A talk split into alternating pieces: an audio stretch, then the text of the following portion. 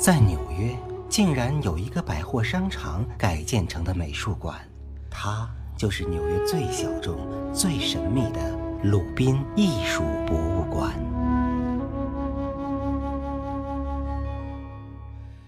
他们挣钱的方式呢，是通过就是他们创立了自己的医保公司，因为美国它是没有自己的公共医保的嘛，是吧？然后那个奥巴马改了，奥巴马计划又又被对改回去了。那个 Rubin 夫妇其实就是拥有了自己的医疗保健以及保险医疗服务的一个提供的这么一个公司，嗯，所以呢，他们的钱呢也都是从这些推动社会文化、社会福利的这些方面来的，所以他们也会把自己的这个 Rubin 基金会，把它变成一个回馈社会的一种方式，嗯。在建立美术馆之前呢，他们就用他们的这个基金会，在一九九六年的时候呢，创建了一个叫 Himalayan Art 这么一个网站，其实就是喜马拉雅艺术，去建立呢有关喜马拉雅艺术的这么一个综合数据库。我上那个网站看了一下，就是网站交互呢做的不好，但是其实它对内容还是很好的。鼓励用户以及藏家去上传他们自己的作品，等于就说通过所有世界上所有人的力量，以一个公开的方式去传承这么一个综合的数据库吧。因为喜马拉雅艺术确实在西方并不像呃当代艺术啊、现代艺术啊这么，它并不是主流。对，是。除此之外呢，他们也在这个纽约第五大道上设立了一个叫藏传佛教的研究中心的这么一个非营利组织。然后这个组织呢会组织各种活动。然后在成立 Rubin 美术馆之前呢，鲁宾夫妇他们也经过过仔细的调查。他们就想啊，如果把自己的一些藏品捐给美术馆，就一些大型的美术馆的话呢，嗯，大家也知道藏品都太多，就比如大都会，对，是。他很难有机会，他可能十年、二十年才有一次机会去从众多的这种馆藏库存中去把这件作品拿出来，然后去向公众去展示。然后鲁宾夫妇呢，他们就取舍之后就觉得，他们还是希望自己作品就是被公众所看到，而并不是说进入到一个很大的美术馆体系中，哎，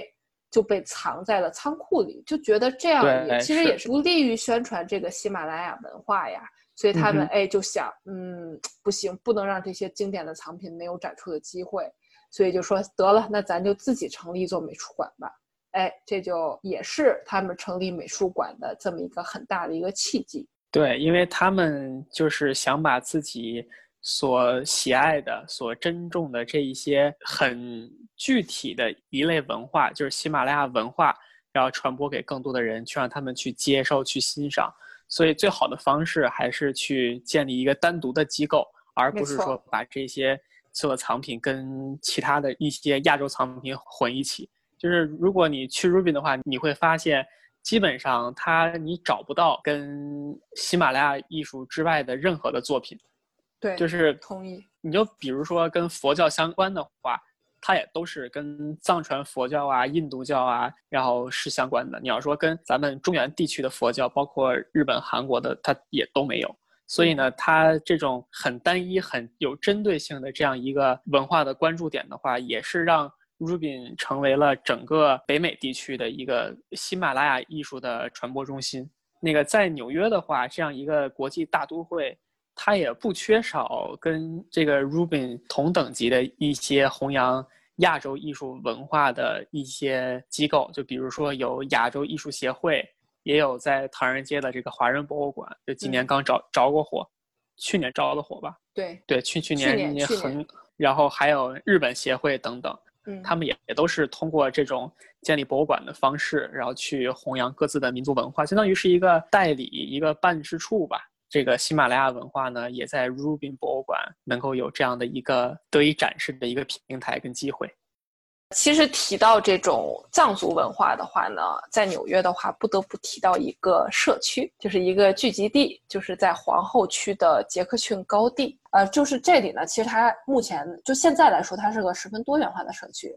许多的印度裔以及尼泊尔人，然后墨西哥人以及我们的这个藏族同胞都聚集在这个地方，所以那会儿有好多这种各地的这种美食，所以我也对餐厅，所以其实我也会经常去走过去去吃一些好吃的，买一些好吃的吃。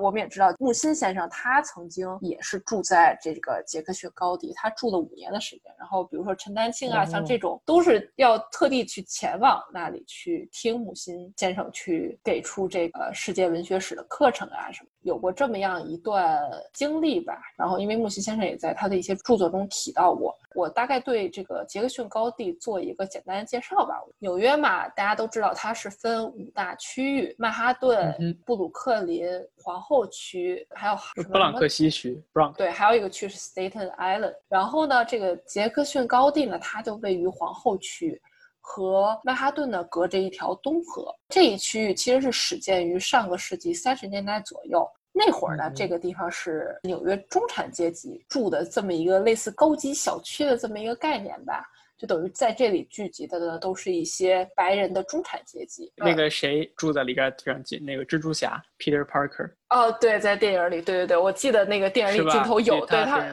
对他用了很多皇后区的镜头嘛，所以感觉特别熟悉。是。就说那个年代还是很繁盛的。其实那个年代就是因为曼哈顿物价不是物价，曼哈顿房价太高了。其实这个也是白人们觉得这里风景优美，这里气候宜人，就说这里还是适合他们再去扩展一个新的这么一个社群的一个地方。所以，哎，这个社群就逐渐形成了。然后在七十年代之后呢，这里的白人居民就慢慢减少，然后更多的来自比如说东欧啊、印度啊、南美的移民就进入到这个区域了。渐渐的，这个就成为一个移民的多文化的这么一个聚集的社区。这个地儿的话，因为它人口比较的杂，然后有很多，刚就刚才那个也提到过，有很多好吃的餐馆在这个地儿。就是我当时在 Rubin 实习的时候，我们有一个跟我在一块儿的一个实习生，他就是藏族人，然后他就请我们去他在一个藏族餐馆就是打工。然后他请我们去那个餐馆去吃饭，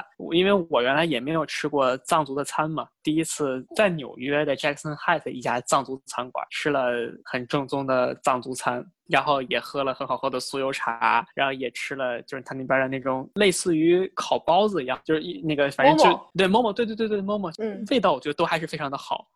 然后所以如果是那个想体验就是东亚这一些包括。南美的比较好吃的食物的话，其实可以来 Jackson Heights，因为这都是当地的居民，然后所以他们所做的菜肯定会很正宗。没错，Jackson Heights 就是因为它人口比较杂，现在来说的话，新冠肺炎时期好像感染率是最高的。对，这里是个重灾区。人人口遍布的太复杂了，所以说这里还是比较危险的。就在新冠疫情期间是比较危险这么一个地方吧，但是现在也都恢复了。我特别喜欢纽约的一个地方，就是说它真的文化真的是很多元化，你什么样的人都能遇到，你什么样的事情你也都能经历，你什么样的文化你都可以去了解。这个也是为什么我们想以美术馆作为一个出发点，为大家去介绍纽约市以及全美的美术馆嘛？因为我觉得美术馆也是特别能代表这些文化的一个始发地。对，因为像在纽约这样一个全世界基本上能算得是最多元化的一个城市，每一个民族、每一个族群、每一个地方的人，他其实都能找到一个机构、一个组织。去找到一种，就是在这个机构、在这个组织里边去找到自己的身份认同感。像 Rubin，他其实想做的事情，也就是把整个泛喜马拉雅地区这些文化在纽约生活的这些居民联络到一起。所以他也有很多跟藏族人、跟尼泊尔人，包括跟印度人相关的一些节日啊、一些社区活动啊。可能他在的这个 Chelsea 的这个切尔西的区域，并不是这些少数族裔的这种啊居住地，对。但是呢，他依然会在社区里边搞一些活动，然后去宣传这种来自雪域高原的文化，去让更多的纽约的居民，这些外国人去知道，可能在他们所很熟知的这样一个很发达、很现代的大都市里边。然后跟他们相隔几千公里的大洋彼岸，还有另外的一群人，他们会从雪山跟就是他们他们可能会在雪山脚下有那样的完全不一样的生活，所以它作为一个文化的传承中心跟展示中心，我觉得一点都不为过。这里是看展记，我是天楚，我在纽约。